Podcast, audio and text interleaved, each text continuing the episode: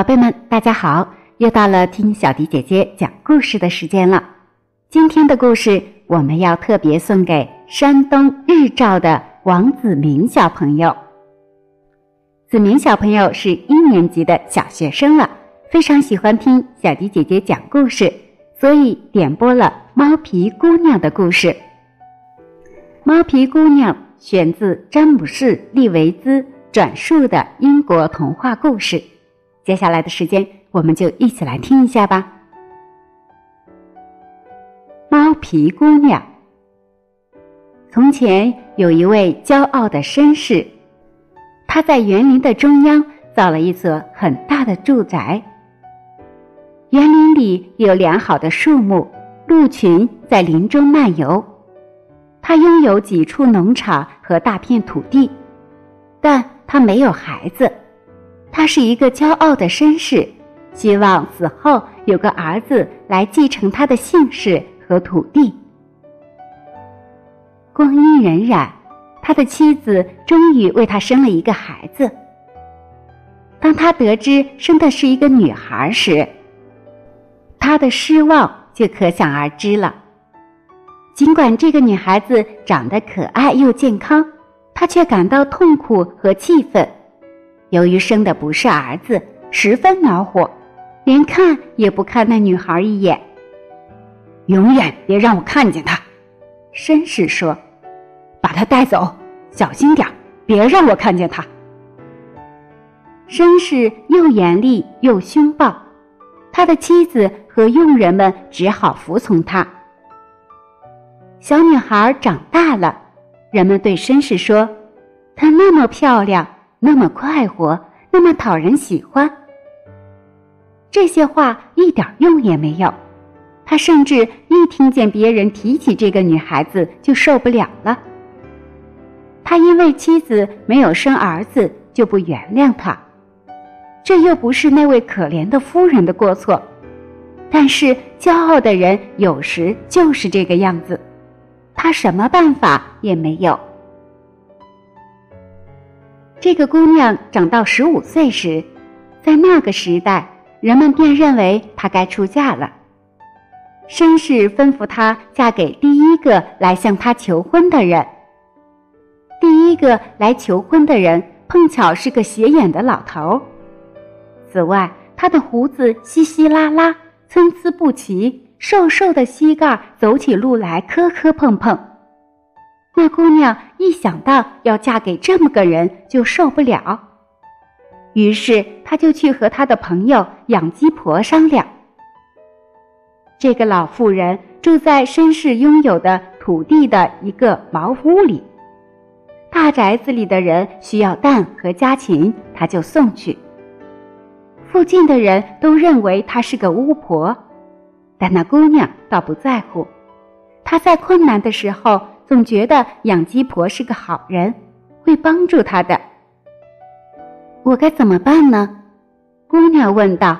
我可不愿意嫁给那个老稻草人，可我不知道怎样才能脱身。你得这么办，养鸡婆说：“告诉他们说你愿意嫁给那个老头。”但首先得有一件银色衣料做的衣服。这个姑娘回家告诉他们说，她得有一件银色衣料做的衣服。几天之后，衣服做好了，她穿上了这身衣服，显得非常漂亮。但她还是不想嫁给那个老头。我该怎么办呢？她问养鸡婆。回去。养鸡婆说：“告诉他们，你得有一件金箔做的衣服。”这姑娘回家告诉他们说：“她得有一件金箔做的衣服。”几天之后，衣服做好了，大家都说从未见过穿的比她更华丽的姑娘了。但她还是不愿意嫁给那个老头，因此她又去和养鸡婆商量。这一次，养鸡婆让他要一件用羽毛做的衣服，要从空中每一只飞鸟身上取一根羽毛。他回家把这个要求告诉他们。有一个人拿着豌豆出去撒在地上，一根羽毛换一粒豌豆。他对空中的鸟儿喊道：“所有的鸟儿都飞过来，把一根羽毛放在地上换一粒豌豆。地上的豌豆没有了，却有一大堆羽毛。大宅子里的裁缝把羽毛拿去做了一件。”精美的衣服，那姑娘穿上它，人人都说从来没有见过比她穿的更美丽的新娘子。不过，她还是不愿意嫁给那个老头儿。我该怎么办呢？他问他的朋友养鸡婆：“我不能拒绝的太久了，恐怕这回他们要逼我嫁给他了。”一切。都会好起来的，养鸡婆说：“这一次，你得要一件猫皮做的衣服。”于是，用六只黑猫和七只花猫的皮做了一件衣服。那腿瘦眼斜的老头尤其不耐烦，于是命令下来了：第二天举行婚礼。那姑娘也不再逗留，也没有和养鸡婆商量，她决定逃跑，只有这条路可走了。当天晚上，她穿上猫皮衣服，把另外三件衣服包成一包，趁天黑尽快逃出他父亲的家。幸而月亮升起来，他在树林中才看得清路。他走了好些时候，感到很疲倦。月亮也落下去了，林中一片黑暗，阴森可怕。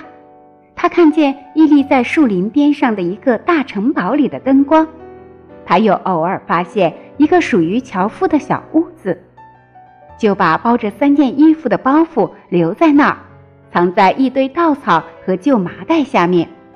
他希望衣服放在那儿不要丢。那小屋看起来不大有人住。过后，他吃了随身带的一点食物，就躺在地上睡着了。天一亮，他就到城堡去，找到厨房的门，敲了敲，要求见女管家。他对女管家说要找活干。女管家说，只要他好好干，就可以当个洗碗碟的女佣人，但必须听从女厨子的调遣，白天有饭吃。晚上有床睡，于是他就在那座大城堡里当了洗碗碟的佣人。他身穿猫皮衣服，所以他们都叫她猫皮姑娘。除了厨子外，人人喜欢她。厨子是一个又无情又狠心的女人。猫皮姑娘长得美，大家都很爱她，厨子却嫉妒她。有一天。年轻的勋爵刚从伦敦宫廷回来，为了迎接他，准备在大厅里举行舞会。厨房里也乱哄哄的，从来没有这样轰动过。乡间所有的绅士、淑女都受到邀请，菜肴准备好了，金银器皿洗净擦亮了，地板磨光了。为了这个晚会，一切都弄得整整齐齐、光彩夺目。我多想去参加舞会呀，猫皮姑娘说。狠心的厨子却回答：“什么？一个洗碗碟的女佣人也想去参加舞会？穿着你这件油腻的旧猫皮衣服，夹在漂亮的人们中间，你才出风头嘞！干你的活去，你这不要脸的邋遢女人！”他说着，就把一盆脏水泼在猫皮姑娘的脸上。猫皮姑娘只是笑笑，把眼睛上的水抹掉。黄昏时分，猫皮姑娘干完活后，溜到他存放衣服的樵夫用的小屋去。他脱掉猫皮衣服，在附近清澈发光的瀑布边洗了个澡，梳好金色的长发。用根银色的缎带扎在脑后。他从包里取出银色的衣服，把它抖开，衣料很不错，做的也很合身，几乎一点折痕也没有。他穿上银色衣裳，扣好领口，跑回城堡。客人们都到了，大门口停着许多马车。猫皮姑娘可以听到大厅里的音乐声。她趁没人注意，怀着忐忑不安的心情，急忙走上宽大的楼梯，傲然步入舞厅。一时没人注意她。乐曲结束，舞伴们分开了，拥挤的舞厅渐渐静下来。随后，在寂静中传来窃窃私语。人人都看着身穿银色服装的猫皮姑娘，她两眼闪闪发光，头发披在肩上，大家都想知道她是谁。有些年轻的小姐嫉妒着，咬着嘴唇；靠墙坐的老太太扇着扇子，回忆自己的青春岁月。他们不知道自己第一次参加舞会时。是否也像这位不认识的姑娘那么漂亮？年轻的小伙子盯着她看，这样做虽然没有礼貌，但还是情不自禁的要看着这位姑娘。后来，年轻的勋爵本人穿过无人跳舞的舞池，走过来向他鞠了一躬，拉住他的手。一会儿功夫，小提琴手又开始奏乐。年轻的勋爵同猫皮姑娘率先起舞。玛丽威尔勋爵和猫皮姑娘跳了一夜舞，他不大说话，一直凝视着她。晨曦微露，有些客人已经退场去寻找各自的马车。猫皮姑娘对玛丽威尔说：“她该走了。”玛丽威尔如在梦中。简直不能同他道别。你住在哪里？他勉强问道。啊，猫皮姑娘说：“住在水盆巷。”说罢，他松开勋爵的手，穿过人群溜走了。他跑到树下的小屋，脱掉银色的服装，换上猫皮衣服。第二天，回到城堡中的厨房里干活，帮着洗刷在盛大舞会上用过的盘子和酒杯。好像什么事情都没有发生过。玛丽威尔勋爵到处打听水盆巷在哪里，但谁也没听说过这个地方。勋爵告诉他母亲，他一定要找到那个穿银色衣服的姑娘，没有她。他不会幸福，他绝不会答应和别人结婚。于是派人四处查访，但是哪也找不到年轻勋爵漂亮舞伴的踪迹。过了一些时候，他母亲决定再举行一次舞会，希望那位不认识的年轻小姐再次出现。厨房里又忙得不可开交。第二次舞会就要举行，精美的菜肴准备好了，和上次一样，一切都整整齐齐，光洁明亮。我能参加舞会就好了。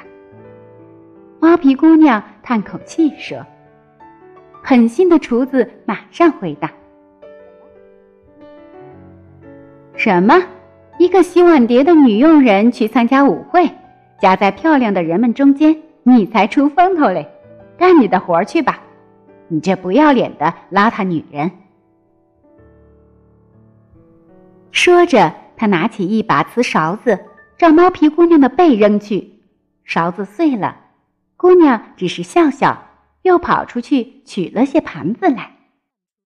不过，猫皮姑娘决心参加舞会。到了傍晚，他匆匆赶到树下的小屋去。在清澈的瀑布边洗了澡，梳着长长的金发，理得像一束阳光般闪闪发亮。然后他把猫皮衣服换掉，穿上金箔做的衣服。一切准备好，他就来到了大舞厅，加入跳舞的人群。他上次穿着银色的衣服已经使人眼花缭乱，这次穿着金箔做的衣服，比前一次更加光彩夺目。他在一片惊叹声中入场，马林威尔勋爵立刻走到他面前，请他做舞伴。他们又跳了一个通宵。人人都说年轻的勋爵长得多么英俊，他的舞伴多么美丽。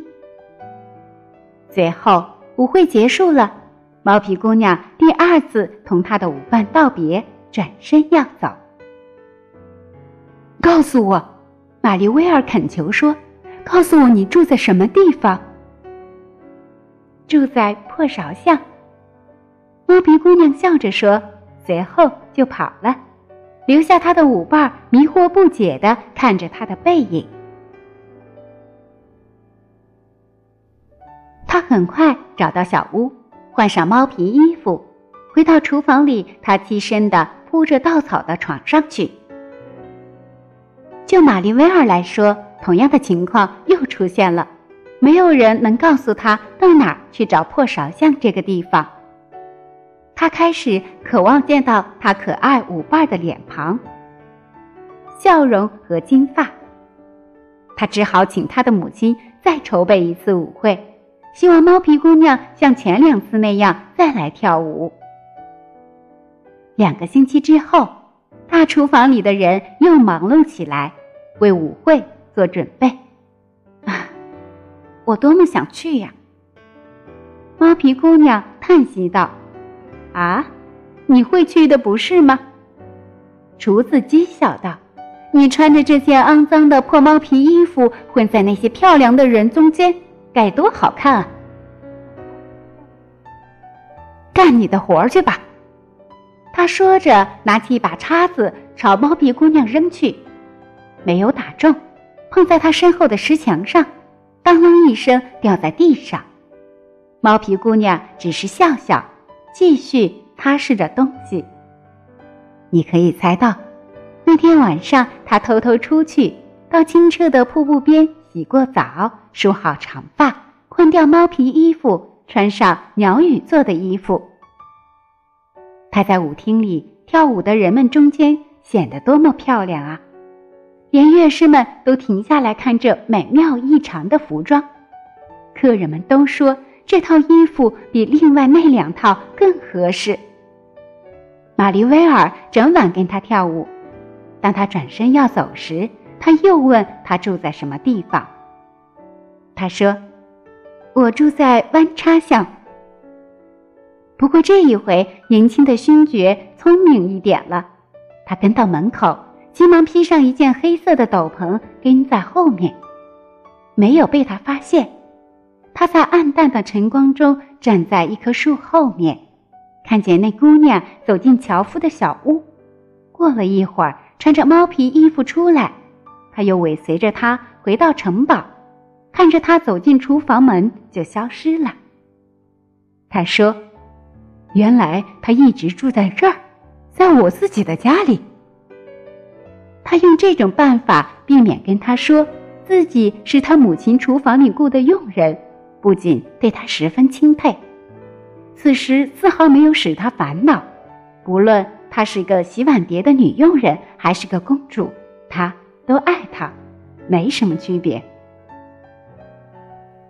第二天早晨，他到厨房去，看看猫皮姑娘是否的确在那儿。她确实在，她正在把盘子搬到洗涤槽去，一边走一边唱歌。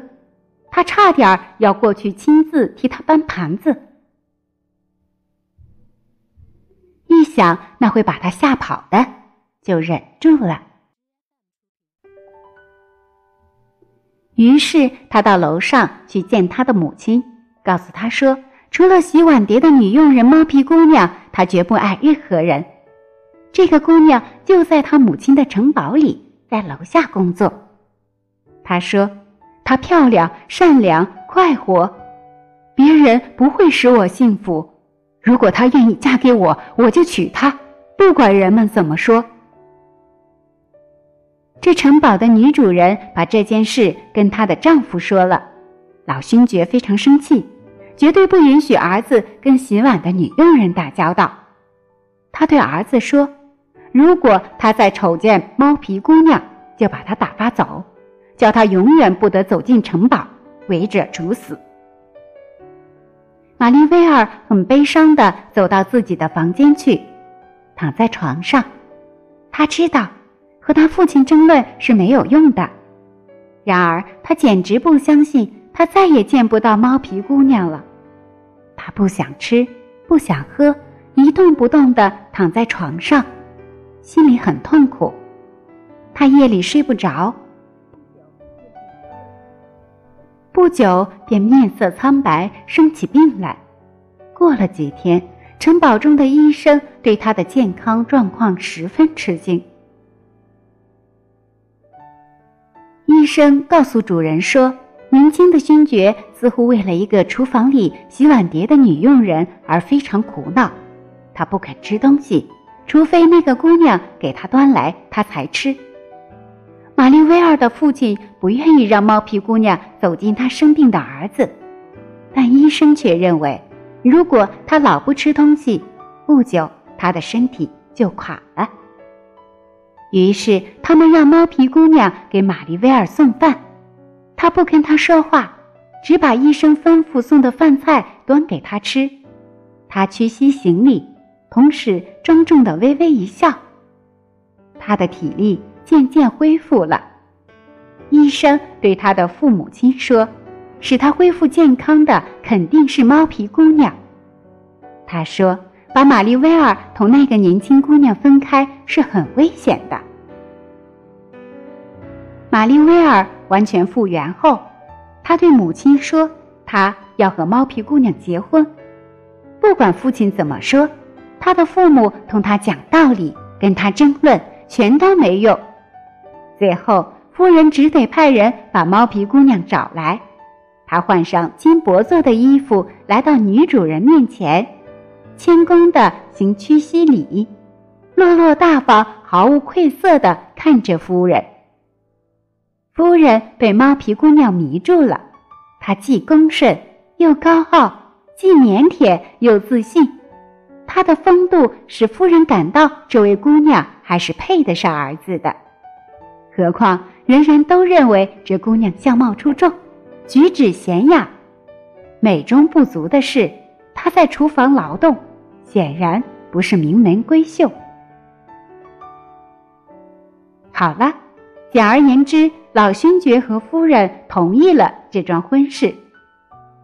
玛丽威尔跟猫皮姑娘结了婚，举行了盛大的婚礼，他们在一起过得很幸福。大家都认为全国再找不出比他们更可爱、更相配的一对了。